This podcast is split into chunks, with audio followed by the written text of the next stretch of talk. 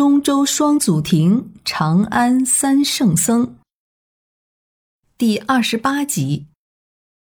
就在玄奘筹划如何偷渡出玉门关的时候，一个叫李昌的官吏带着通缉令逮到了玄奘。不过李昌是个信佛之人，最终当着玄奘的面撕了通缉令，让玄奘赶紧出城。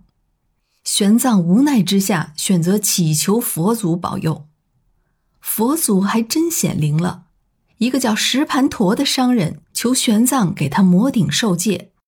石盘陀最终成了玄奘的第一个徒弟。大概因为他是胡人，长着一脸毛发，后来就被演绎成了猴子，成了孙悟空的原型。玄奘尾随石盘陀出了边关，这中间也有一个换马的情节，不过换成的是枣红马，并不是大白马。出关后还有五峰。就是五座烽火台，再往前就是八百里沙漠，这就是传说中的沙河。当年西行的法显也曾经在这里煎熬过。按照当时的律法，私自出关会被射死。石盘陀害怕了，一度想杀掉玄奘，好原路返回。玄奘发现了苗头不对，就发誓一人做事一人当。不告发石盘陀，并放他回了边关，自己独自前行。烽火台通常都守着水源，玄奘在取水时，最终还是被守将发现了。大概又是佛祖显灵，烽火台的指挥官王祥也是信佛之人，他不仅给了玄奘干粮和水。还指示他直接到第四座烽火台找他的亲戚王伯龙，而王伯龙又指引着他绕过了第五峰，直走野马泉。就这样，玄奘传奇般的偷渡成功了，但迎接他的是茫茫黄沙，他在第一天就不小心打翻了饮水袋。靠着信念和佛祖的保佑，竟然四天五夜滴水未进，直到他的枣红马找到了一处水源，算是保住了性命。最终，玄奘穿过了沙漠，到达了伊吾，就是现在的哈密。短暂停留之后，又来到了高昌，就是吐鲁番。吐鲁番地区有几座高山，山体通红。这就是火焰山的原型。高昌国王屈文泰是汉人，非常推崇佛教。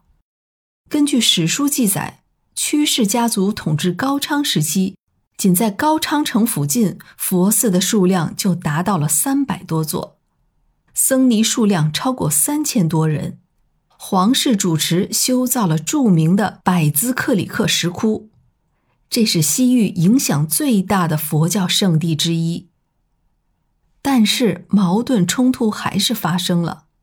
高昌国王强留玄奘做国师，玄奘以绝食威胁。到了第四天，高昌国王不得不屈服了，选择了放行。玄奘也与国王在佛像前结拜兄弟，并相约回城时驻留三年的时间来讲经。高昌国王也算是尽心尽力，不仅派了四名小沙弥随同玄奘西行，还亲自修书给突厥国王，恳求他为玄奘西行提供便利。临行前还送给了玄奘大量的物资，玄奘也深受感动，写下了著名的《启谢高昌王表》。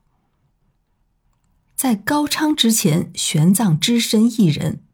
从高昌开始，玄奘拥有了一支规模不小的取经队伍，三十匹马、二十五个随从和四个徒弟，再加上一位名叫欢信的高昌官员。